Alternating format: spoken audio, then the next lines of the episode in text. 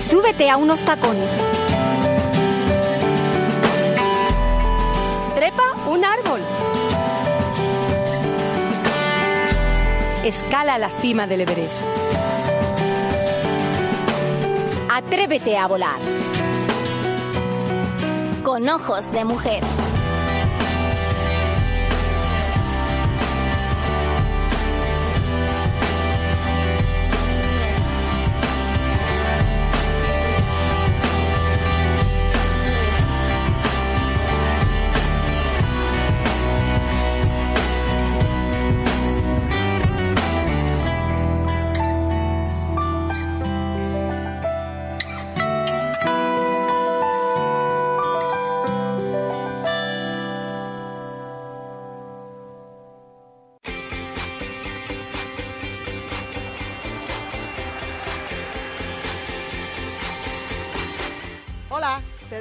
Bienvenida a esta tu emisora, Radio Vida, en el 95.1 Campo de Gibraltar y en el 98.2 Jerez y Bahía de Cádiz. Lo que vas a escuchar a continuación es tu programa Con Ojos de Mujer. Antes de comenzar, queremos recordarte nuestra página web, radiovida.es. Y nuestro teléfono es el 956 64 31 90. O también puedes contactar con nosotros a través del Facebook de Radio Vida o en el grupo Con Ojos de Mujer.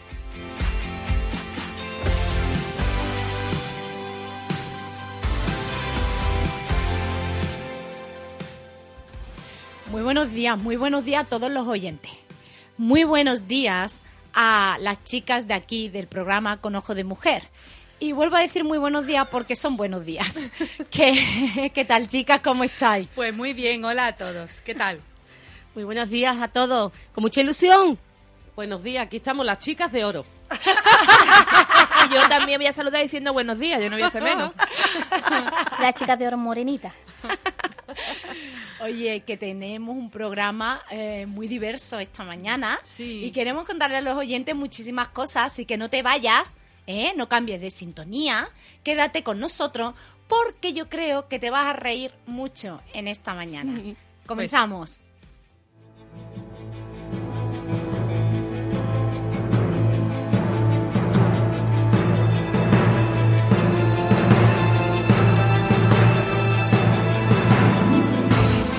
guerrero pacífico ha de tener como cualidades Sabiduría, Sinceridad. benevolencia, coraje y disciplina. No se mencionan, pues, el odio, La sed de venganza. o la brutalidad.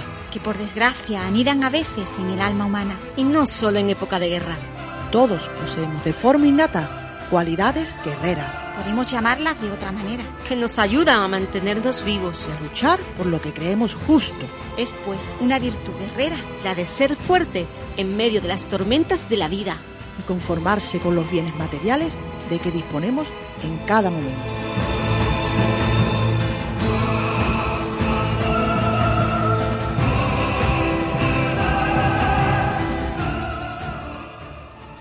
Pues sí, me ha encantado la introducción. Ay, esas guerreras. lo son, lo son realmente. Muchas gracias, chicas, por, por la introducción. Me quedo con una frase: luchar por lo que queremos por lo que creemos justos. ¿Por qué? Porque nuestro tema de hoy trata sobre la ilusión. Y claro, hay ilusiones e ilusiones. No todas las ilusiones están a un mismo nivel. Por ejemplo, pe- a ver, para concretar, ¿una ilusión qué es? ¿Qué creéis que es una ilus- ilusión? Es una emoción. Pues sí, es una ilusión, es una emoción. Yo diría que es una fantasía. También puede deseo ser una fantasía. Que nace en la mente. No, no es una fantasía. Yo hago esa emoción una fantasía. La ilusión es una emoción. Es una emoción, es un gran eh, sentimiento que se produce dentro. Además, es vital. La gente sin ilusión se muere. Se marchita literalmente. La ilusión es una emoción muy, muy. Yo creo que de las emociones que tenemos el ser humano, la, tristeza es una emoción. La tristeza no es una fantasía. Tú no fantaseas con estar triste, simplemente llega un momento de tu vida que estás triste. Y, y es una emoción. Y es buena a veces y otras veces no es tan buena según en tu estado de ánimo. Pues la ilusión es igual, es una emoción. Y yo la, yo la catalogo dentro de todas las emociones, como la tristeza, la, ¿no? Pues yo la catalogo como una de las emociones más, mm, más positivas dentro de las emociones em, que un ser humano puede sentir. Porque es vital, es vital para la felicidad todo el mundo quiere alcanzar la felicidad en este mundo, todo el mundo quiere alcanzar la felicidad en la vida, ¿no? Cuando las mises le pregunta al jurado, eh, ¿y qué es para ti? Ah, la paz en el mundo y no sé cuánto. Mm, todo el mundo quiere el bien y estar bien. Y algunos, bueno, pues el bien para otros, eso no todo el mundo lo tiene, ese sentimiento. Pero la emoción es vital para alcanzar ese estado de felicidad. Si tú no tienes esa emoción, que es la ilusión, yo luego más adelante en el programa hablaré acerca de esa pérdida, por qué pasa, pero no es una fantasía. La fantasía se produce en la mente, ¿vale? Las emociones salen del corazón y del alma, ¿ok? Yo puedo fantasear con cosas, pero puedo ilusionarme con co- no tiene nada que ver la fantasía con la ilusión. Pero muy bueno Pepe tu aportación porque así sabemos diferenciar, ¿vale? Porque no todo el mundo sabe diferenciar sus emociones. De ahí hay tanta gente con tantísima depresión porque no saben analizar, pero ¿qué es lo que me pasa a mí? En el momento que tú empiezas a conocer cuál es el estado de tus emociones, tú eres capaz de discernir, de, de percibir, de analizar, de ubicar. Oye, que es que lo que hoy tengo es un pelotazo de tristeza, ¿por qué estoy triste? Entonces empieza, pero ya sabes que la emoción que te está perjudicando es la tristeza, ¿vale? Entonces, como hoy vamos a hablar de, de la ilusión, vamos a quedarnos con esta emoción, con la ilusión. Otro día tocaremos la, la fantasía porque es muy interesante, o, o la tristeza, otro tipo de emociones. Pero la emoción es vital, vital, para alcanzar el estado de felicidad interno que uno dice, eh, mm, mm, oh, es que nada más que hay que verlo en la gente. Mm, a lo mejor no te dice, qué ilusión, qué ilusión. Luego pondré yo un ejemplo de comprarte un coche. Qué ilusión, qué ilusión con esto, con algo. No, a lo mejor no te dice qué ilusión con esto, pero mira qué bien. O mira, a lo mejor te dice mira qué bien. O no ve aquí yo lo que me ha pasado hoy. Pero y ese estado de, de- alegría y de, y de ánimo que me trae eso que es. Perdona, está teniendo un pelotazo de ilusión. Lo que pasa es que él no sabe reconocer en qué estado se encuentra. Y al no saber reconocer en qué estado se encuentra, no es capaz de decir, escucha, hoy me he levantado con una ilusión, no sabemos ponerle nombre a los estados anímicos. Y de eso se trata este programa, chicas, de que aprendamos. Gracias, Pepi, por tu aportación, porque ha sido clave para empezar, ¿no, Amelia? Sí, lo que sí estamos de acuerdo es que es un estímulo, es como un impulso que te favorece en todos los aspectos de la vida. Te favorece tu creatividad, te favorece. eh, eh, además, es imprescindible para ser feliz, como decía Mm. Raquel. Em, María Jesús Álava ha escrito un libro y se llama eh, Recuperar la ilusión. Es- ha sido un bestseller. Es una y psicóloga y muy una de las cosas que me, que me gustaba de lo que he leído es que decía que se puede vivir sin dinero y se puede vivir con poca salud, pero que no se puede vivir sin ilusión, porque la vida se viene abajo. Es así. Así se que- pierde malo. Ese, ese impulso, ¿cómo, ¿cómo detectaríais vosotros que habéis perdido la ilusión? ¿Cómo lo detectáis? Mm, eh, yo no lo voy a decir porque yo traigo el formato de después, donde analizaremos eh, cómo analizamos cuando se pierde la ilusión. Así que paso de la pregunta. Pues, pues nada, mira, si has visto, si has visto que ya no tienes esa, esa chispa, esa, esa cosita que muchas veces nos mueve a motivarnos en el día a día, que te despiertas con esa desgana y con ese desaliento, pueden ser otros factores, pero analízate si es que no has perdido la ilusión por las cosas. Em, a mí me gustaría diferenciar entre, entre muchos tipos de ilusiones. Hay ilusiones, es mi, es, mi, es mi punto de vista y además es mi propia experiencia. Hay ilusiones que, que son bastante egoístas y hay otras ilusiones que son altruistas y son desprendidas y son generosas. Y normalmente la- la- la- las ilusiones egoístas se van rápido y son furtivas, paz. Y las otras son las que a mí personalmente son las que me perduran en el tiempo y son las que verdaderamente puedo mantener con ilusión, nunca mejor dicho. Mira, qué curioso, porque me encanta cuando... Es que, Pepi, mm, te tienes que venir todos los programas, Pepi, porque es que me da, me da la llave para abrir, para abrir la puerta de tu corazón. Mira, hablando a Amelia y viniéndome, ¿por qué tú has dicho fantasea? Que es una fantasía. Yo ahora te lo explico. Vale. Pues mira, normalmente, como bien decía Amelia, que la ilusión a veces son egoístas, a veces son... mm, normalmente las ilusiones, porque yo puedo ilusionarme con cualquier cosa, me voy a ilusionar con tener un pedazo de tío cachorro y que tenga un montón, no que sea cachorro de perro, sino que esté mm. Cachas. Mm, Y, y me voy a ilusionar con que ese hombre tenga también un, como cuatro parcelas, que tenga cuatro caballos y tenga el mar enfrente de las Bahamas y ese hombre se va. Me voy a ilusionar con eso. No eres equilibrado. mm, ¿tú tienes esa capacidad, esas cualidades, a tu mano está ese tipo de cosas o estás fantaseando? ¿Vale? Entonces, confundimos ilusión con fantasía. ¿Vale? La ilusión no tiene nada que ver con alcanzar cosas que están fuera de nuestro alcance. ¿Me entiendes? Cuando una persona empieza a ilusionar, qué ilusión más grande que me toque la lotería, qué ilusión más grande que me toque la lotería, qué ilusión más grande, a lo mejor está fantaseando, o a lo mejor esa ilusión es un deseo.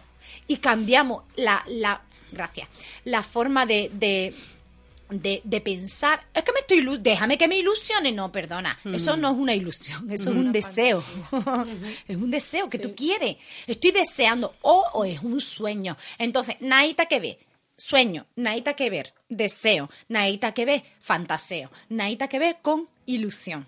Además, me encanta ver cuando la gente se ilusiona y tú la ves que realmente es ilusión, con un proyecto de vida o con una familia o con algo que ha acontecido que deseaba mucho y, estaba ya metido en, en- ese estado en esa emoción buena que tú la estás viendo y decías, mira qué ilusión más grande, que estaba mm, el pobre luchando por, un trabajo, por un trabajo y la ha conseguido, ¿no? Ay, qué ilusión, qué ilusión. Ese brote, esa emoción que sucede cuando ya consigues algo que es necesario, que es necesario.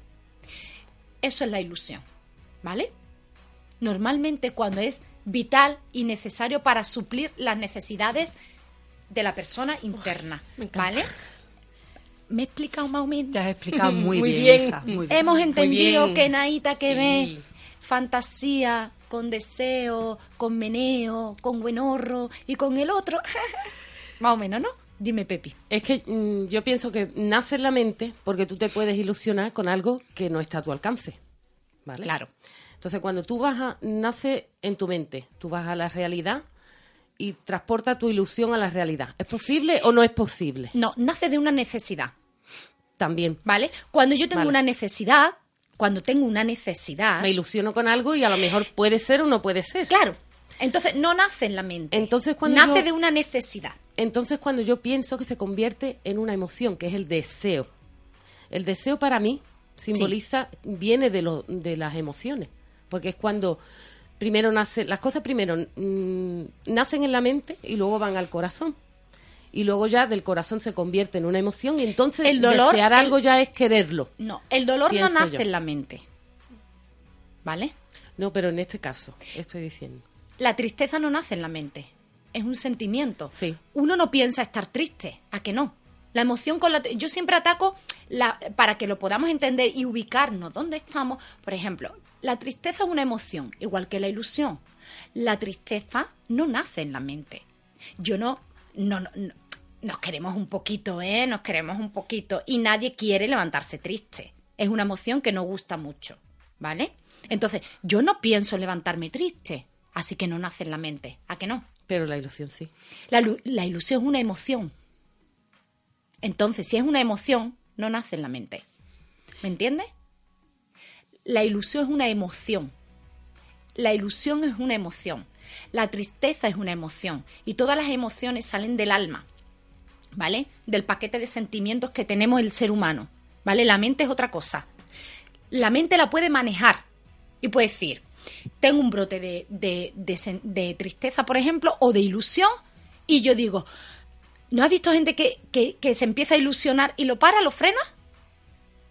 Me estoy ilusionando y viene alguien y dice, ¿a ti qué te pasa? No, es que, es que qué ilusión crees. Anda, anda, anda, que tampoco es para Mm, tanto. cuando y tu vas a la mente, realidad. La has y tu mente, al ver la situación de cómo ha reaccionado otra persona, tú lo apagas. ¿Qué leche? Yo estoy ilusionada y yo exploto de ilusión. Ya venga Perry Manson a intentar pagármela a mí, me deja ilusionarme porque es bueno para mí y lo tengo que demostrar. Y si no te gusta verme ilusionada, coge por aquel camino de allí. Pero a mí no me apagues mi ilusión, porque encima es que voy a ponerme más contenta todavía y me voy a ilusionar más. ¿Me entiendes lo que te quiero decir? Entonces, eso es sí lo maneja la mente. Las emociones, una vez que pasa en el cuerpo, por eso yo veo a gente que son inertes, son palos. A lo mejor gana su hijo, mi hijo, por ejemplo, ¿no? Que ha ganado el primer, pre- se ha dicho ya de paso, ha ganado el primer premio de piano aquí en el conservatorio. Y es la primera vez que gana un pianista. Y cuando nombraron el nombre de mi hijo, que no lo sabíamos hasta el último momento que el jurado dio los ganadores, eh, eh, qué ilusión más grande. qué ilusión más grande. Yo creo que fui la, la primera madre que demostró la ilusión en vivo y en directo. ¿Por qué yo, porque en el, lugar en el que yo me encuentro, yo tengo que mostrar mi emoción? Es mi hijo, lo quiero, se ha esforzado muchísimo, yo lo he visto cada día, he visto sus nervios, he visto sus cagareras, he visto, yo he sentido todo eso, su ilusión por querer ganar. ¿Gana? ¿Qué ilusión más grande que haya ganado? ¿No lo voy a manifestar? Pues claro que sí. Y que nadie venga a decirme, señora, cállese un poquito. Porque es que estoy mostrando la ilusión. ¿Entiendes? Entonces, si yo freno esta ilusión, esta emoción, emoción, que a veces parecemos palos inertes, pero no te da, no te da nada por el cuerpo. ¡Ay, que ha ganado! Pero no te ha entrado nada por el cuerpo. ¿Entiendes? Que parecemos palos inertes. Entonces no damos, hay mucha gente que no, es feliz porque no muestra sus emociones. Como yo me encontré a la chica esta en el hotel, es que yo no quiero llorar. ¿Cómo que no? Llora, que eso es bueno. Es una emoción buena. No quiero poner triste a nadie. A mi señora no me está poniendo triste. Todo lo contrario, me está dando alegría porque eso es sanidad, es salud. Estás viva. ¿Me entiendes? Entonces, según como yo pienso que sea una emoción, así la trabajo. ¿Vale? Pero la emoción te viene. Tu mente es la que la para, la frena o la deja fluir, ¿me entiendes? Según tus prejuicios, tus conceptos de la emoción o quien te esté mirando, por ejemplo. ¿Me ha quedado un poquito más claro? Otro freno para disfrutar de una ilusión es el temor. Hay, hay personas que han, han, sufrido, como todos, ¿no? Muchas decepciones en la vida y entonces hay como un mm. miedo a ilusionarse, como un miedo, como decía Raquel, incluso a expresar la alegría porque tu hijo ha, conseguido algo. Y, qué pasa? Que tú sola te evitas ese momento de felicidad tú sola por el, por el temor a la decepción, a volver a, decepcionarte con la vida. Y, ese es uno de los motivos principales por los que perdemos la ilusión, porque como que nos retroalimentamos para estar decepcionados constantemente. Casi siempre son prejuicios que nosotros llevamos, casi siempre casi siempre. A mí me encanta cuando las aficiones, eh, por ejemplo, en el fútbol, están los, mm, los, los, ultras. Los ultras, gracias, Pili. Están los ultras y ellos manifiestan tanto lo malo como lo, bueno, las emociones malas como las emociones buenas. Buenas. Pero claro, la sociedad a lo mejor lo ve y los trata de una forma distinta. Pues, vamos a ver, si es que le ilusiona que su, que su, que su equipo gane. Y ellos muestran su emoción de esa forma, con alegría. Todo lo que sea siempre sin perjudicar a nadie, sin ofender a nadie, desde el respeto, siempre desde el respeto, yo puedo manifestar mis emociones como quiera. ¿Por qué yo no puedo manifestar mi tristeza en un metro, sentada en un banco y llorar? Me da igual pase quien pase. ¿Por qué no? Si yo soy libre de manifestar mis emociones como quiera. ¿Me entiendes? Porque yo no puedo saltar por en medio de la calle ancha de alegría cuando me encuentro con una verdadera amiga. ¿Por qué? Porque van a pensar que estoy subnormal. Pues viva las subnormales. ¿Entiendes? Porque es que tú manifiestas tus emociones libremente. Con esa alegría y con, o con esa tristeza. Escucha, déjame que, que estoy triste. ¿Vale? Pero no, eso no. La sociedad es la fachada, la apariencia. El, el mm, no, te tienes que comportar de esta manera. Yo siempre digo que, te, que compórtate siempre y cuando no dañes a la persona que tienes enfrente. Que salga de ti respeto, que salga de ti amor al prójimo, ¿no? Como estamos en una, en una nación mm, católica, ¿no? sin dañar al prójimo, pero tú tus emociones, ¿quién te dice a ti que tú no puedes manifestar? Ahora está todos los psicólogos llenos de gente deprimida, porque la mayoría no saben expresar las emociones. Si estás cabreada, dile a la persona el por qué te enfadas. ¿Qué es lo que te está haciendo enfadarte? Si no aprendemos a manifestar las emociones, no vamos a ser felices. Es así. Es. Una de las cosas que siempre nos aconsejan eh, los especialistas y ah, después comentaremos algunas cosas más desde nuestro punto de vista, de nuestras creencias, pero ese eh, es el conocerse a sí mismo, porque es que si no sucede una cosa y es que siempre vamos retrasando Em, nuestra, nuestra ilusión por las obligaciones, por lo que se supone que deberíamos de ser, por lo que se supone que deberíamos de hacer y por un montón de se, de se supone que no tienen nada que ver contigo misma.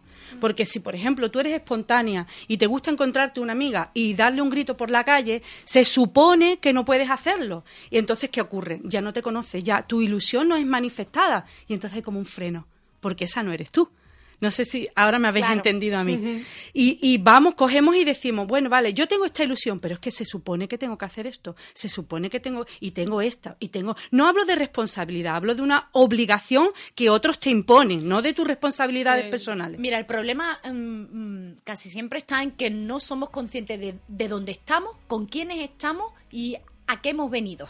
¿Vale? Porque, por ejemplo, yo no me pongo a mostrar mi ilusión porque mi hijo va, va a recibir un premio, no va a Nada más empezar, en el lugar está uno, un señor hablando y hay que saber comportarse y manifestar momento, las emociones en el momento correspondiente. Pero si sale un, a un, un niño y yo yo no concibo el que... mm, Y yo me pongo a aplaudir y digo, ese, ese niño que necesita un gran aplauso. Así es, así Sí. es, así es. No todos quietos, ¿no? No se vayan a creer que mi niño, que ese niño que ten- el, el- porque al final ganó el niño de segundo también.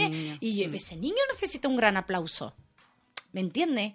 Mm, Otra cosa es mm, llegar, es que como Raquel dice que la emoción y, y la ilusión hay que, hay que hacerlo en cualquier lado. Llego a un sitio donde no. está todo en si- a un funeral, ¿te imaginas? Me pongo a contar un Yo llego ilusionada porque mi niño ha ganado y estoy en un funeral y estoy mm, montando la zapatilla. Está con mi ilusión. Un poquito de respeto que estamos en un funeral. ¿Me entiendes? O sea, hay que saber, como decía Amelia, El equilibrio.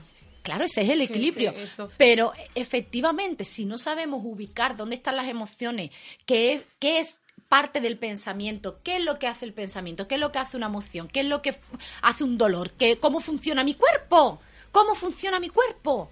Entonces ahí es donde vienen muchos problemas. Escucha, y hay mucha gente que le da mucho quebradero de cabeza, ¿eh? Y mucho run run. Y luego se van a su casa y dicen, tenía cachi la más, tenía que haber mm, me alegrado más. O tenía que haberme. Y siempre estamos con el tenía que haber hecho, tenía que haber hecho, tenía que haber hecho. ¿Vale? Y la sociedad tiene que cambiar. Tenemos A mí- que ser más felices todos. A mí me pasa muchas veces lo que tú has dicho ahora mismo. eh, tenía que haber hecho esto. ¿Por qué no lo he hecho si yo quería hacerlo? Y lo que ha dicho Amelia es que es verdad. Me tengo que autoexaminar a, a, mí misma. Porque quiero ser yo. Y si yo soy una persona expresiva, yo no es que cuando yo no, no expreso, es algo que, que revienta dentro de mí. Y es algo que me frustra. No puedo hacerlo. Entonces, hagan al niño. Salto, porque es que es lo que me. Es que es lo que. ¡Ay! ¡Que ha ganado! Que su trabajo, su esfuerzo. Que, que enhorabuena. Es que yo. O cuando tengo que llorar. Es que yo soy una llorona. Es que no puedo hacer de otra manera. Y cuando no lo hago, me frustro muchísimo. Y yo he dicho que yo no hago más eso. Que yo quiero ser yo misma con mi. y- por supuesto, con el equilibrio que tú has dicho.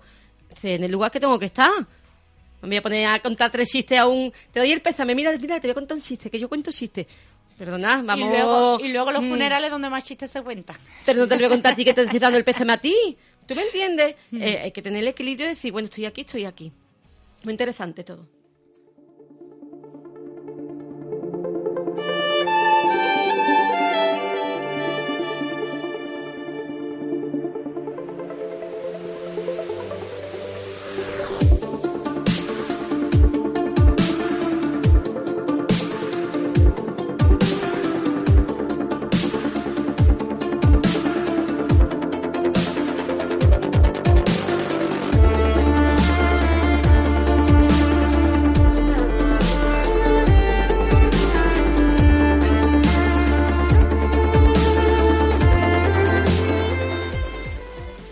Bueno, y seguimos aquí con Ojos de Mujer. Te recordamos el teléfono que es el 956 64 31 90. ¿Tú estás ilusionada, Feli? Yo estoy en ello, vamos a ser sinceros. Así, auténtico. Ahí estás en el proceso de ilusionarse. Como bien decía Amelia, no es lo mismo eh, estar ilusionado, no es lo mismo querer estar ilusionado y, y, mm, ilusionarte poco en la vida. O ser una persona que vives ilusionada. No es lo mismo. Eh, a mí me toca la parte en por qué perdemos la ilusión. Primero hay que tenerla para perderla. Porque si no la tiene, entonces no hay nada que hablar, ¿vale? Pero mm, yo quería poner el ejemplo que antes os hablaba, como un coche nuevo, y vemos que muchas veces las ilusiones se pierden. ¿Qué ilusión me haría comprarme ese Renault Clio que he visto de este color, no sé qué, no sé cuánto? Estoy muy ilusionada. Me lo compro. Cuando me lo compro estoy muy contenta. Esa emoción sale de, uy, la ilusión se hace realidad.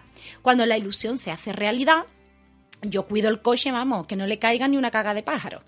¿Eh? Que voy con la valletita a todos lados limpiando mi coche nuevo, que estaba muy ilusionada por tenerlo, y ya lo tengo, lo conseguí, estoy muy contenta. El coche que no le caiga ni una caga de, de, de gaviota.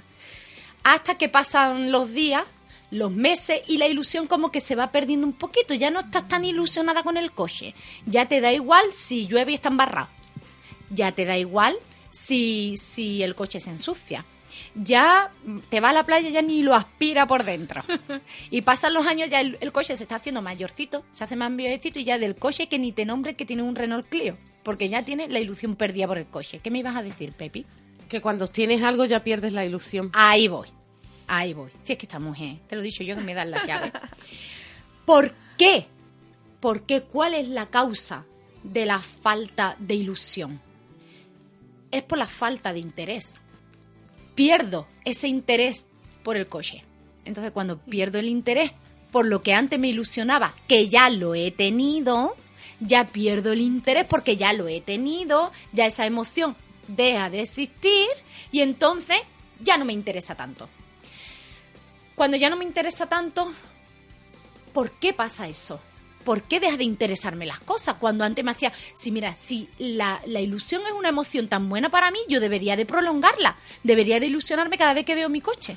¿Sí o no? Y sería una, una ilusión muy bonita. Mantengo la ilusión. Chicas, mantener la ilusión viva, porque es bueno para nosotros.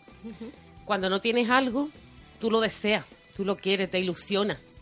Pero una vez que lo tienes, ya pierdes la ilusión. Pero es que tú das por hecho que esa cosa ya la tienes. Entonces, el dar por hecho ya, tú supones que ya eso, que no, como que ya no te ilusionas con Ya eso. no te interesa ya- tanto. No, porque Ya lo, has tienes. conseguido, ya lo tienes. ya no te interesa. Entonces vas a por otra cosa. Eso no es bueno. Queridos oyentes, eso no es bueno. Desinteresarte de lo que antes te había hecho tanta ilusión, eso no es bueno. Porque luego la falta de interés es malo para el ser humano. Seguimos. Gracias, Pepi.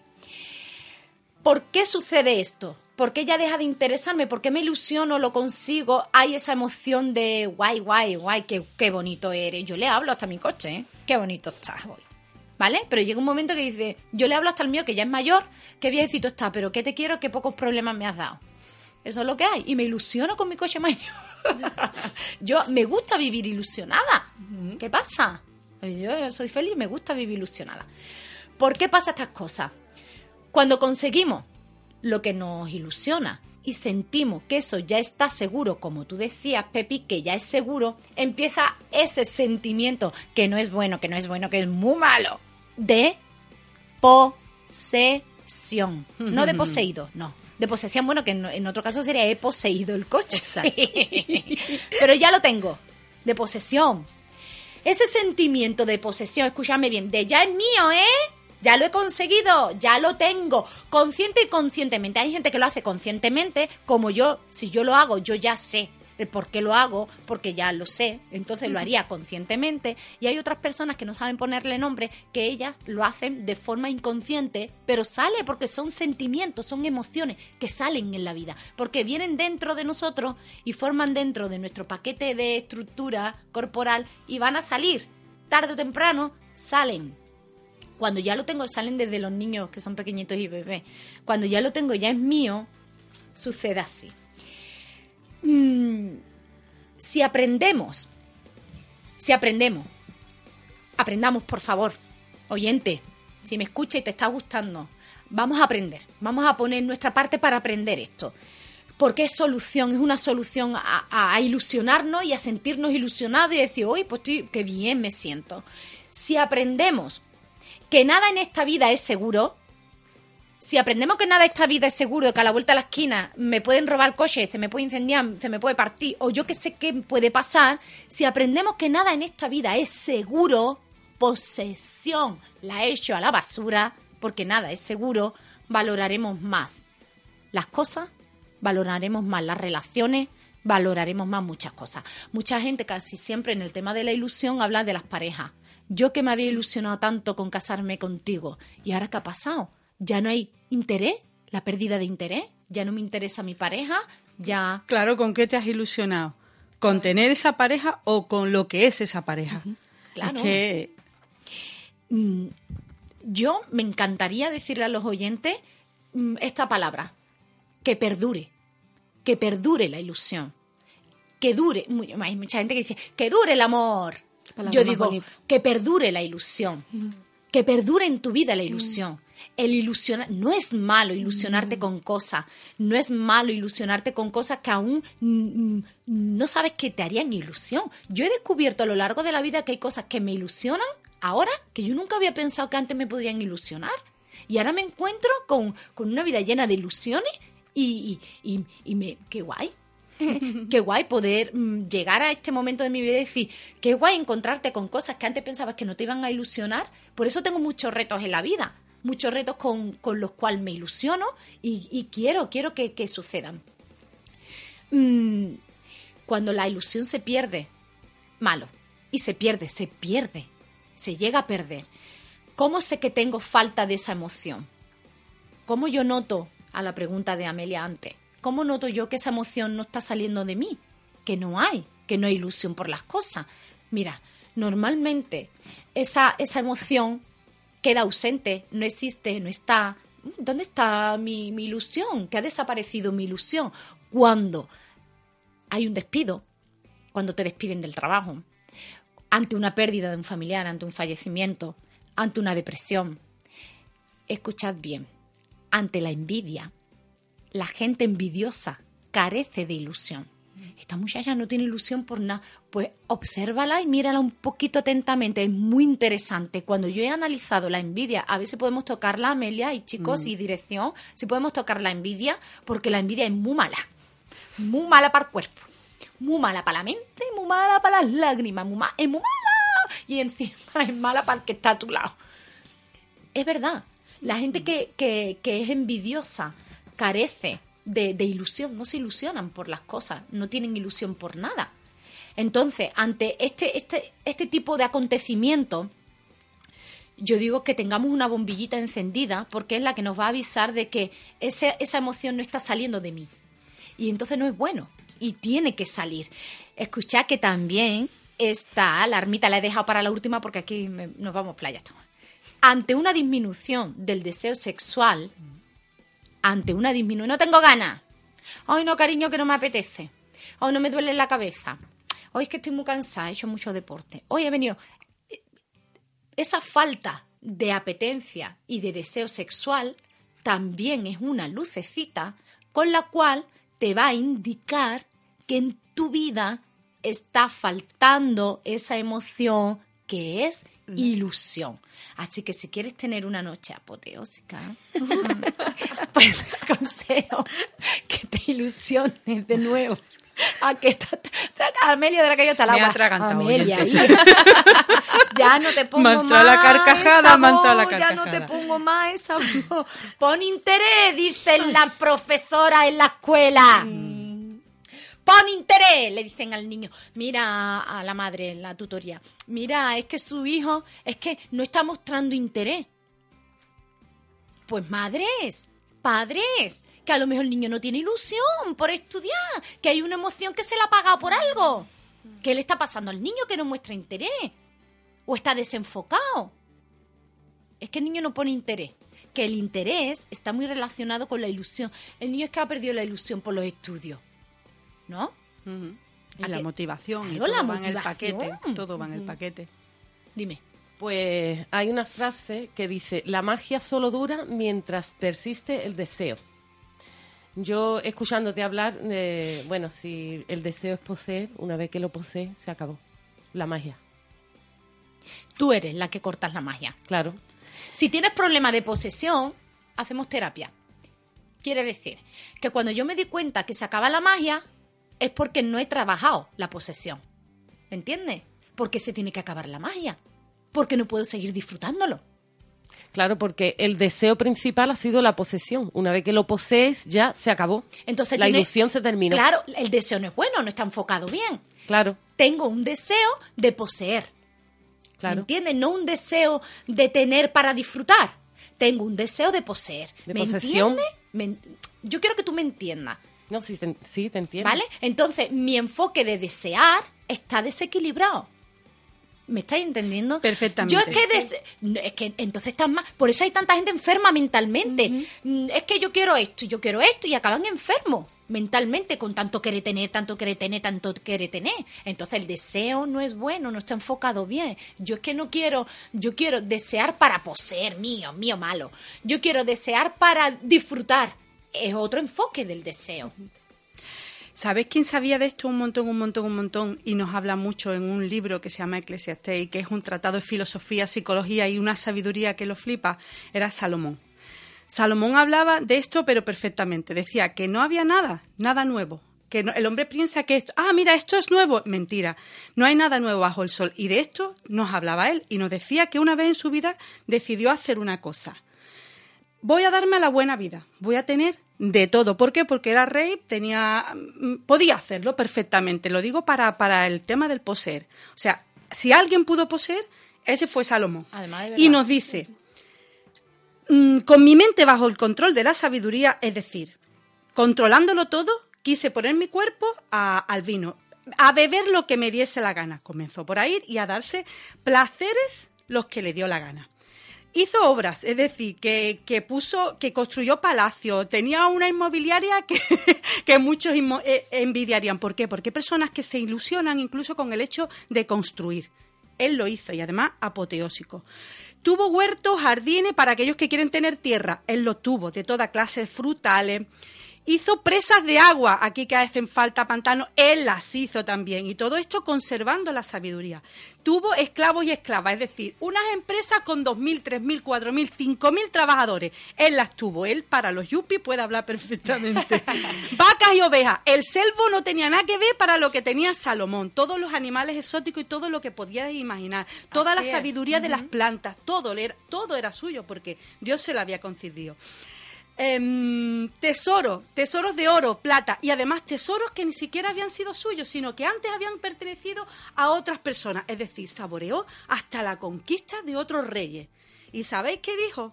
Bueno, pues al final de esto me di cuenta que todo era vana Vanidad. ilusión. Vanidad. Vana ilusión, ¿por qué hace? Es, yo creo que ahí está la clave, en que hay ilusiones que son vanos. Cuando dice uno vano, quiero decir hueco, sin falta de realidad, que ese es el problema, que muchas veces nuestras ilusiones no tienen falta de, de realidad, por eso Salomón las diferenciaba. Luego, si queréis investigar en el libro de Eclesiastés, habla de cómo él pudo conservar la ilusión durante, durante todo eso, porque tuvo además montones de parejas y de concubinas, o sea que si os vais a querer ir por el tema emocional, lo tuvo absolutamente todo. La diferencia está ahí, en lo que es una ilusión vana y lo que es una ilusión que tenga fundamento, la palabra es solidez. Totalmente de acuerdo. Totalmente de acuerdo. Él nos dio la Ilusiones clave. que realmente satisfagan. Porque muchas veces nos ilusionamos con cosas de otros. O sea, mi ilusión, Sí. mi ilusión que a mí me ha satisfecho y que a mí me hace bien y que me ha pasado como a Raquel le ha pasado, yo también la quiero. ¿Me entendéis? Venga, me voy a ilusionar con lo que ella se ha ilusionado. Entonces, queda ese hueco, queda ese vacío, porque las emociones salen de una necesidad. Cuando no, no salen de esa necesidad, mm, tú te puedes ilusionar, como tú bien decías, puedo fantasear, puedo fantasear, pero no hay un efecto emocional, no satisface, ¿me entiendes? No satisface esa emoción, porque no ha, no ha nacido de una, de una necesidad, ¿vale? Yo escuchando todo esto, mm, volviendo al principio del coche, del coche, y, y yo pensaba, em, un coche, vale, y una pareja, Claro, también. me estaba entrando miedo, digo, mm, yo llevo treinta y pico de años con, con mi marido y sigo ilusionada como el primer día. Qué bueno. Y, me, y pensaba, mm, ¿todos estos matrimonios que están fracasando ahora es por falta de ilusión? Puede ser por falta de interés, por no saber solucionar problemas que, que, que trae la vida, que ellos mismos provocan, o que no saben conocer sus emociones y no saben comunicarla a la otra pareja Sí. eh, las emociones. Pues si, si yo no sé ni de dónde sale, por ejemplo, una emoción, como yo voy a trabajar las emociones de, de mi cónyuge. Claro. Eh, imposible. O las emociones de los niños. Eh, Imposible. Te salen por petenera y tú no sabes para dónde va. Entonces, por eso hay tanta gente con tantos problemas mentales. Y yo he visto a mucha gente y está muy mal, muy mal. Y, y cuando te das cuenta que muchas veces parten de, de no haber sabido trabajar las emociones es una gran pena, es una gran tristeza. De verdad, a mí, esa, a mí esa emoción sí me suele Sí. salir ahora también con mucha facilidad. Claro. Porque me da tristeza ver a las personas, porque las emociones se pueden entrenar, se pueden trabajar. Y la gente no, no se preocupa, se preocupan más de la mente que de las emociones. Entonces, al preocuparte tanto de la mente y de las emociones, luego llegan los niños a hacer cursos de teatro. Y parece que están haciendo teatro. Pero en teatro se trabajan mucho las emociones, cómo, mm, cómo sentir eh, que algo te está... Entonces, al ser todo tan, tan, tan grande, porque en el teatro todo se hace mucho más grande, las emociones se agrandan más para que se vean más, eh, la gente que normalmente suele hacer teatro está menos perjudicada con el tema de las emociones. Tienen otro tipo de riesgo que ya lo hablaremos, ¿vale? Porque son muy teatreros, suelen ser teatreros, pero rápidamente cuando una, una emoción es sincera y verdadera, eh, las imitaciones quedan ridículas, muy ridículas. rápidamente se ven. Cuando tú las notas y es de verdad, transmites verdad. Cuando son de mentira, se nota un montón. No lo notáis muchas veces que decís, uy, esta es falsa, esta tía es más falsa, o este hombre es más falso. Se nota cuando no es verdadero. Mira, lo verdadero es verdadero, y lo verdadero es verdadero, y lo falso es falso y es falso. Y cuando tú notas algo que es verdad en ti, lo puede transmitir, y la gente que ha sentido que algo es verdad lo recibe y lo percibe, y cuando algo es falso y es mentira y ya muchas nos hemos encontrado con muchas mentiras, sabemos analizarla. A poco las emociones suceden lo mismo. Cuando tú lloras, mira, vienen al funeral y ahí están las típicas que intentan llorar para quedar bien contigo. ¿No? Y te dan el pésame, está llorando. Y, tú no, es, es, es, lo notas. Notas quién está llorando por llorar o llora porque es que te está viendo a ti llorar y dice, qué pena que te estoy viendo llorar. Pero hay mucha gente que llora porque ve a otro llorar. O- pero no porque ni siquiera se están doliendo con tu contigo. o porque lloran sus propias penas. Qué pena, ¿verdad? Así. qué penoso. No nos vamos a salir del tema porque mira, acaba- por tu culpa acabamos hablando de la tristeza y, de- y- y acabamos hablando de la fantasía, Pepi. Vámonos, Amelia.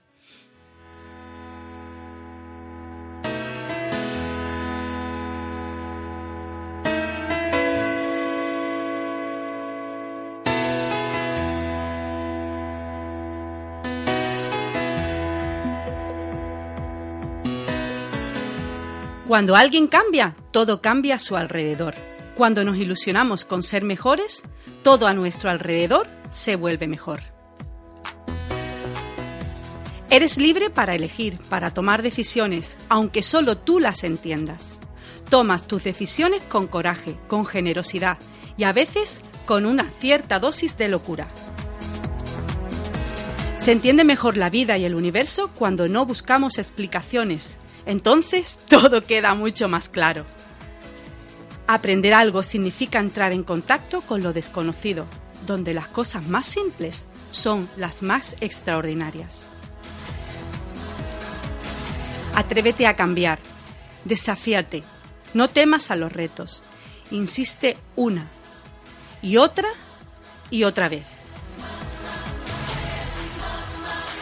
Recuerda que sin fe se puede perder una batalla que ya parecía ganada. No te des por vencido. Acuérdate de saber siempre lo que quieres y empieza de nuevo. El secreto está en no tener miedo a equivocarnos y de saber que es necesario ser humilde para aprender. Ten paciencia para encontrar el momento exacto y alégrate con tus logros. Y si esto no fuera suficiente, analiza las causas e inténtalo con más fuerza. El futuro está en manos de aquellos que tienen el coraje de soñar y correr el riesgo de vivir sus sueños.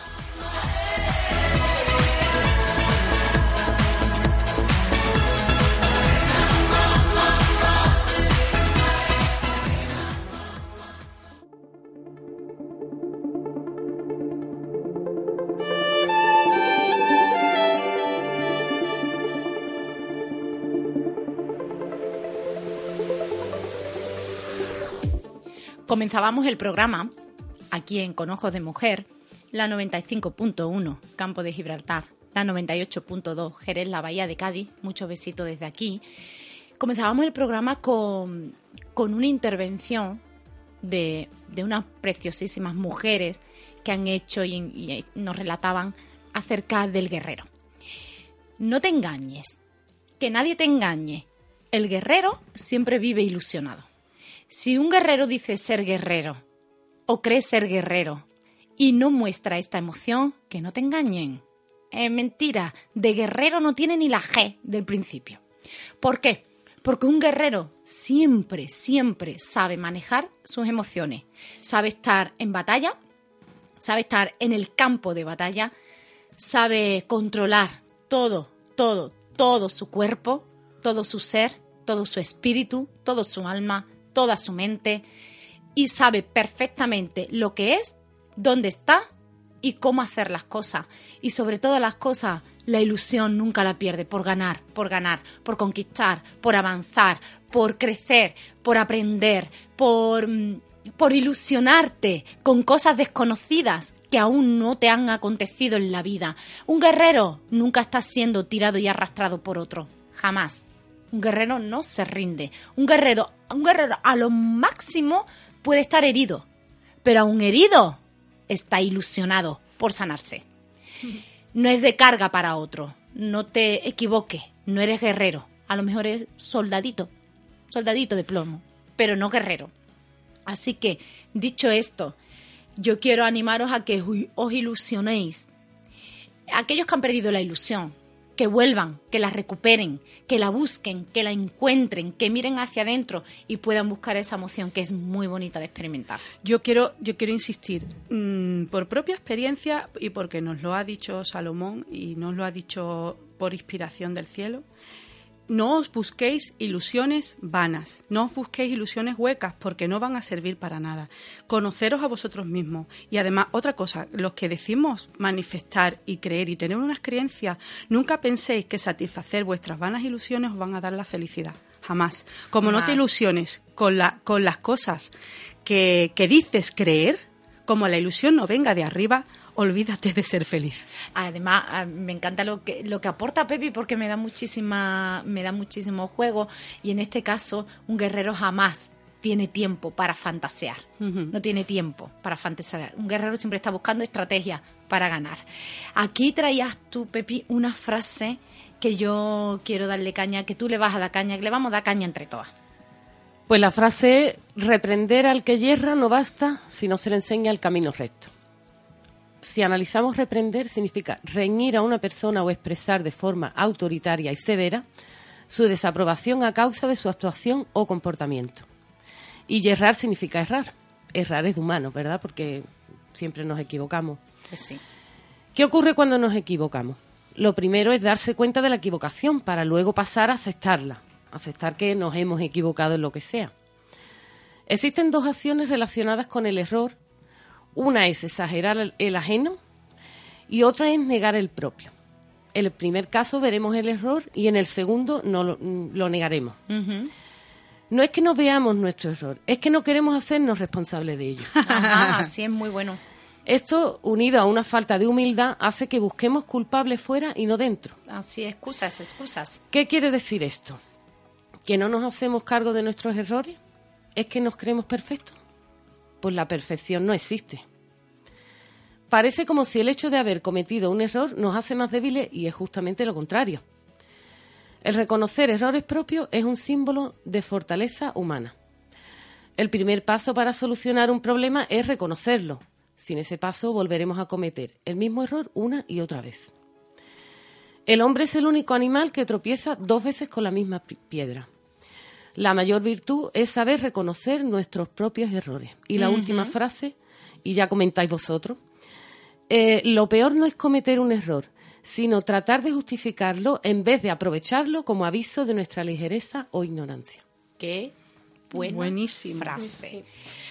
Yo no quiero añadir nada a la explicación porque está todo muy Yo correcto. Sí. Yo está sí. todo muy correcto. Yo sí. Yo he tenido personas a mi alrededor que se han equivocado conmigo por algún motivo, por lo que sea. Y bueno, he dicho cómo me sentí o me ha hecho sentir mal por alguna razón y entonces lo he dicho. Y esa persona no ha querido admitir su error. Yo soy una persona que yo reconozco que no soy perfecta. Nadie es perfecto. Y yo cuando me equivoco, yo siempre he dicho, perdona, ha sido culpa mía, me he equivocado por esto y no he intentado de justificar, no, me he equivocado porque tú hiciste aquello, hiciste... No, no, no, me he equivocado y lo asumo y soy responsable de ello. ¿Y qué puedo hacer para arreglar el problema que haya ocasionado? Y me tengo que hacer responsable de mi equivocación. Lo que no puedo es hacer responsable a otras personas y no admitir mi, admitir mi equivocación, porque errar es de humano. Mira, em, totalmente de acuerdo, pero hay algo más que a lo mejor te puede ayudar y es, viene la frase, ¿vale? Te lo voy a leer de nuevo. Reprender al que yerra no basta, si no se le enseña el camino recto. Tú has hablado de reprender, has hablado de, de errar, ¿vale? Pero ahora yo te voy a hablar de enseñar el camino recto. Cuando una persona crea o no crea que se ha equivocado, la persona que va a reprender siempre tiene que tener el camino y siempre tiene que enseñar la salida a la persona que lo ha hecho mal. Porque cuando tú ves una persona que te reprende, que te dice las cosas malas, nos cerramos. Porque a nadie nos gusta que nos digan las cosas que están mal. ¿Vale? Pero un buen maestro, un buen, a ver, ¿cómo se dice? Reprendedor, al que no reprendiera, que me hago El buen reprendedor, el que está mirando por ti, porque no te quiere echar la mierda encima, y quitarse de en medio, sino que te quiere bien y que quiere hacer bien, da igual, reconozca su error o no lo reconozca. Cuando yo reprendo eso que veo que está mal, siempre tengo que ir con una estrategia. Y es, le tengo que enseñar el camino y le tengo que traer la solución para que sepa hacerlo bien. ¿Vale? Yo he hecho eso y le he dicho a la persona, mira que tú has hecho esto mal, tal, tal, tal, tenías que haberlo hecho de esta manera y después me he dado cuenta que la persona ha vuelto a hacerlo de la misma manera que lo hizo en un principio, o sea que... Y no había reacción. No ha servido de nada. Entonces hay personas con las que sí te sirve porque se hacen responsables de su error, reconocen que no son perfectos y hay otras personas que yo creo que eso tiene que ver algo con su autoestima.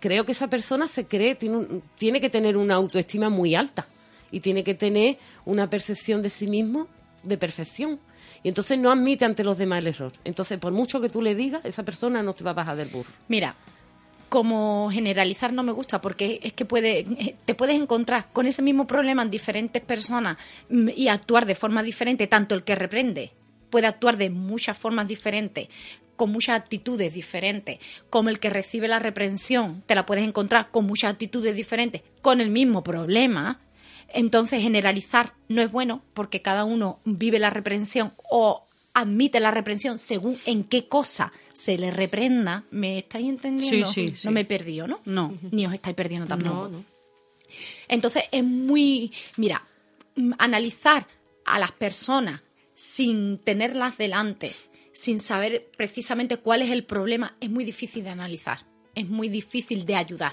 es muy difícil de aconsejar. Y luego siempre está el que reprende mal y siempre está el que recibe la reprensión. Mira, yo he visto gente que han recibido la reprensión mala, o sea, con una actitud del que reprendía muy mala, de, de, de te echo la mierda encima y te queda y paso de ti tres kilos, y he visto personas recibir ese tipo de reprensión con una humildad, un, llevándolo como, ¿qué consejo más bonito me da? Y yo estoy mirándole de fuera y digo, digo, tate, tate la gente, que, que, guay eres tú y yo. Digo, pero a este le hace falta un, par de tortas. Y he visto todo lo contrario. Y he visto todo lo contrario. Entonces, líbrame, Dios mío, de encontrarme con gente que no sabe reprender y se quitan de en medio y no me enseña el camino recto. Y líbrame, Dios mío, de ser yo la que el que me reprende con un corazón bueno enseñándome el camino recto no reciba la reprensión y el consejo sabio y, y, el buen hacer, ¿no? Como se suele decir, el buen hacer. Entonces, no sé cuánto, no sé cuánto, que me quiten lo bailar. Ya no sé por qué he dicho eso, era para desconectar un poquito. es que ahí juega un papel muy importante la asertividad, que es el arte de saber decir las cosas bien. Sí. Pero la asertividad no es decir las cosas bien. La asertividad es saber decir no de una manera correcta. No es saber decir las cosas bien. Yo, la, la, asertividad no tiene nada que ver con, con, saber decir las cosas correctamente. Saber decir las cosas correctamente, con amor y con cariño, eso es un don. Es un gran don. Que viene del cielo, te lo puedo asegurar. No todo el mundo sabe hacer las cosas bien ni sabe decirlas bien. La asertividad es ser muy listo, que yo lo estudio cuando quiera, te doy un curso y vas a aprender muchas cosas. La asertividad es saber decirle que no a una buzona que está todo el día esperándote para que la lleves con el coche a tal hora y chupa de ti, de tu gasolina, de tu tiempo, de tu... Y entonces tú, ¿cómo te vuelves asertiva? Mira, mm, cariño, yo sé que tú te mereces que yo te lleve a tal sitio, pero es que ahora mismo no me viene bien porque tengo esto que hacer. Te estoy diciendo que no te voy a llevar, ¿vale? Pero de una forma políticamente correcta, y muy agradable y muy simpática, porque tú te lo mereces, ¿vale? Porque es que tú te lo mereces, tú te mereces a una amiga buena que te lleve, te dedique el tiempo y te deje por el camino. Y como yo no tengo ese tiempo y no tengo esas ganas de hacerte feliz en este ratito de mi compañía en el coche, pues yo asertivamente te digo que no te llevo. ¿Has entendido lo que es la asertividad? Entonces no es saber decir las cosas bien, es saber decir no de una forma correcta. Los políticos son muy asertivos. y se echan pelotas unos a mm. otros, que no veas tú, pero de una forma muy, muy bien. Como te estoy poniendo verde, pero no lo parece. Pero en realidad te estoy poniendo verde. ¿Vale? Eso es ser asertivo. ¿Alguien quiere decir algo? Que yo he hablado un montón. Valeriano, pues yo vuelvo a hablar un montón. Valeriano, que creo que nos vamos a reír mucho, ¿no? Yo es que estoy anodada, anodada, anodadísima de lo que estoy aprendiendo hoy. Por eso estoy aquí calladita y escuchando. Hasta Increíble. Ser, hasta ser asertivo hay que aprenderlo en condiciones. que todo el mundo dice, yo soy muy asertiva. Digo, pues, el siguiente podemos hablar de eso. También. No, eso te lo voy a dar yo a ti en privado para que luego tú vayas chuleando de asertividad.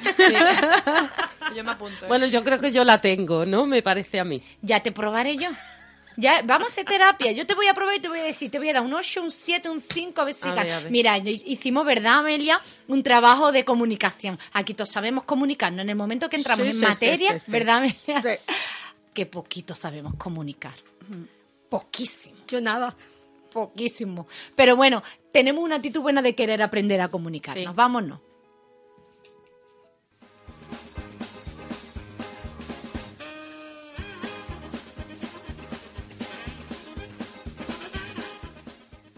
Ramón, si supieras que voy a morir mañana, ¿qué me dirías hoy?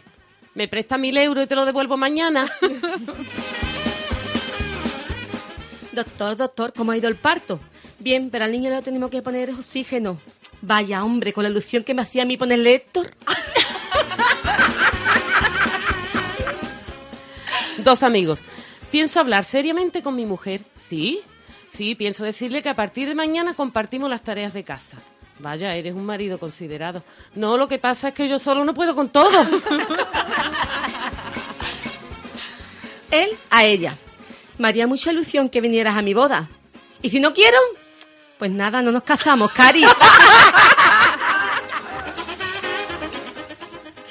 en un barco que sufre un, naufragio. Capitán, capitán, no se vaya todavía, quedan mujeres.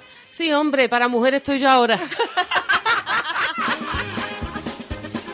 Entra un tipo en una farmacia y dice, ¿tiene pastilla para los nervios? dice, sí, sí, sí, dice, pues tómate dos que esto es un atraco.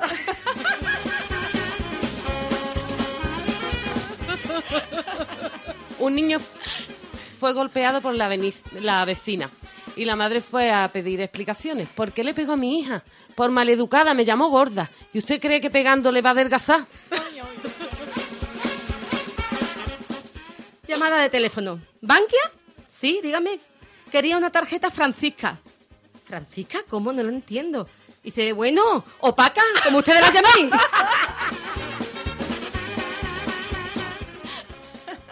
¿Por qué en el LP ponen el Belén en el microondas? Para adorar al niño.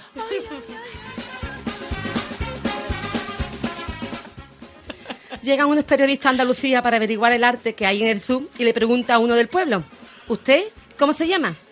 Yo me llamo Benito. Vamos a ver, ¿usted qué opina de la poesía? Y dice Benito, a poesía llega a mi casa, a poesía don a puerta, a poesía dice hita o cajoni, a poesía encuentra a doga y a poesía se lleva a mi primo a casa. Los reporteros, no, no, Benito, usted no nos ha entendido bien, queremos que nos hable sobre el poema. Y Benito, sí, sí, el poema va a ser sacar a mi primo de acá hacia Oda.